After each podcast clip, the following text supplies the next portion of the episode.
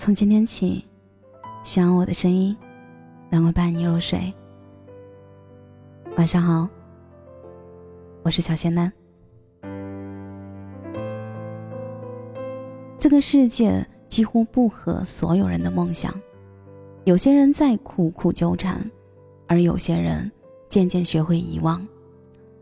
不管你经历多痛的事情，到最后都会遗忘，因为没有什么能敌得过时光。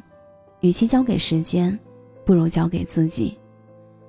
莎士比亚说：“一个人不能永远生活于黑暗之中，请不要用过去的哀痛。”拖累我们的记忆。电影《天长地久》中，女主角丽云是一个贤淑隐忍的传统中国女性，朴实自然、善良，却无法与命运对抗。当年正是计划生育政策执行最严格的时候，对孩子的渴望让丽云偷偷怀上了二胎，希望可以侥幸瞒天过海。但是如果孩子生下来，那么丽云夫妇。肯定会面对巨额的罚款，甚至可能要丢工作，而负责计划生育工作的好友李海燕也将会受到牵连。所以，和那个时代众多被逼打胎的女人一样，在李海燕的监督下，丽云失去了这个还未出生的孩子。然而，在手术室大出血，导致终身不能怀孕，命运的打击接踵而至，丽云的独子又意外溺水身亡。失独的家庭仿佛时间停住，人在兀自慢慢变老。为此，李海燕一生都背负着沉重的十字架，以至于在弥留之际还不能释怀，最终带着深深的愧疚和悔恨离开了人间。海燕认为是自己当初逼着丽云去打胎，才让好友的生活坠入无尽的绝望。其实，丽云对海燕当年的所作所为。早就已经选择了遗忘，因为丽云明白，在那个物资匮乏匮乏的年代，不打胎就意味着两家人的生活将因为这一个孩子的诞生而遭到毁灭性的打击。好友李海燕看似是为了保住自己的官位，但在内心深处还是为了两家人。丽云明白人生太苦，就像负重的骆驼，明白每一个人都是在不得已中。做出貌似正确的选择，本来脆弱的生命已经承受不起最后一根稻草。南朝的梁陆垂，在这个十绝名中，他有说到：“暑来寒往，地久天长。”在漫漫的人生旅途中，唯有忘记那些诸多的不得已，才可以做个单纯的人，走一段平静的路。心静则无躁，心静。则无扰。佛经里讲的一个小故事：小和尚和老和尚一起去化缘。小和尚毕恭毕敬的，什么事都看着师傅。走到河边，一个女子要过河，老和尚背起女子过了河。女子道谢后离开了。小和尚心里一直想着，师傅怎么可以背那个女子过河呢？但他又不敢问。走了二十里后，他实在是憋不住了，就问师傅：“我们是出家人。”你怎么能背那女子过河呢？师傅淡淡的说：“我把她背过河就放下了，可你却背了她二十里还没放下。人的一生就像一次长途跋涉，不停的行走，沿途会看到各种各样的风景，历经林林总总的坎坷，阅历越丰富，压力就会越来越大，还不如一路走来，一路忘记，永远保持灵魂的轻盈。”学会了遗忘，便学会了生活。诺贝尔和平奖获得者特蕾莎修女说：“活着就是为了爱，真正的爱从不怀有功利的目的，爱就爱了，只为初心。”一个女孩在年幼时玩火，不慎烧毁了自家的房子，从此安稳的生活坠入了困顿。女孩长大后一心想要学习声乐表演。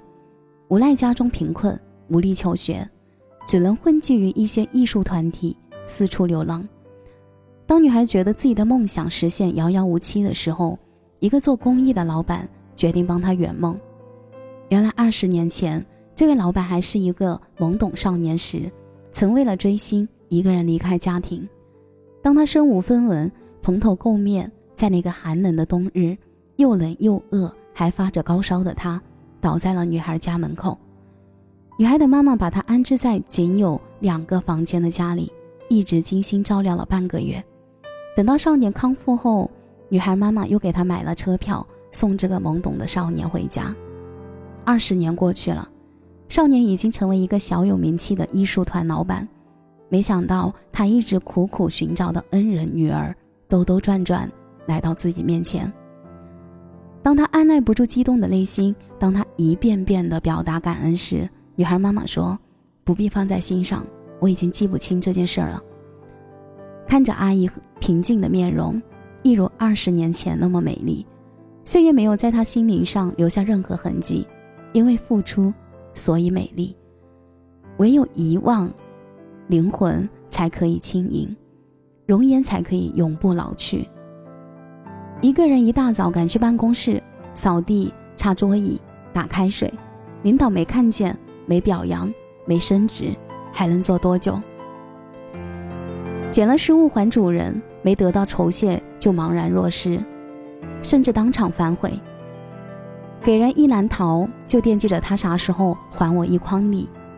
对付出的感情锱铢必较，念念不忘的总是那群生活里最不快乐的人。好多年以前，快过年的时候，我像平常一样来到公司，瞥见桌上放着一个小纸箱，纸箱上面正端正的摆着一个白色的信封，信的内容已经已经记得不太确切了，意思是说这一年来我总是把报纸、废稿纸整理好给他。感谢我给他的温暖，特地送一箱从农村收来的土鸡蛋。我一时站在那里，没想到一个无心的举手之劳却被这样记挂在心头。这份情谊与我过分珍重了。予人玫瑰，手有余香，而余香总是在你遗忘之后，不经意间自然散发。其实好便是了，深情付出，转身即忘。不求回报，才得心安。在来来往往的生命中，有些人的出现，好像就是为了让你遗忘。放下这个人，是对过往最好的祭奠。民国才女赵青阁邂逅文坛大佬老舍时，擦出了电光火石般的爱情。只可惜，当时老舍已经有了原配妻子和一儿一女。上帝尚且不能阻止亚当和夏娃相爱，何况……在没有人阻止的乱世，很快老舍便和赵青阁背着妻子偷偷同居了。老舍的妻子文熙第一时间和丈夫摊牌，请他做出选择。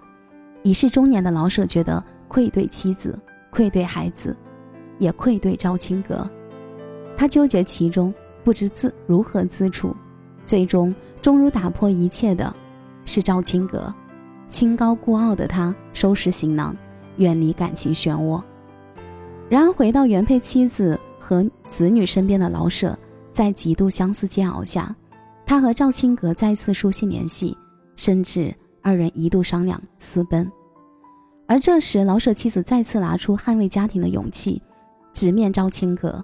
最终，这次抗争以老舍再次回归家庭为结尾。此后的几十年中，两人虽然各居一城，永不相见。但是，在无尽的感情纠葛折磨中，三败俱伤。老舍投湖自杀后，赵青阁一直守着他的信、他的诗，打发自己往后几十年的寂寞。一生未嫁。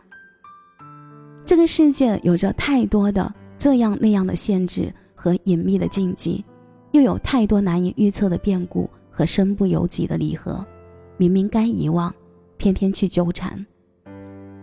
京剧名伶孟小冬初识梅兰芳是在舞台上，一出游龙戏凤让二人惺惺相惜，久而久之因戏生情。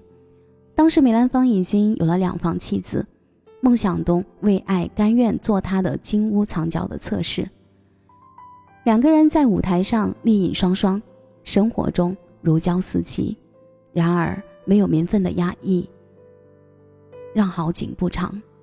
日子渐渐过去，灵魂渐行渐远，遗忘是开始一段新感情的基础。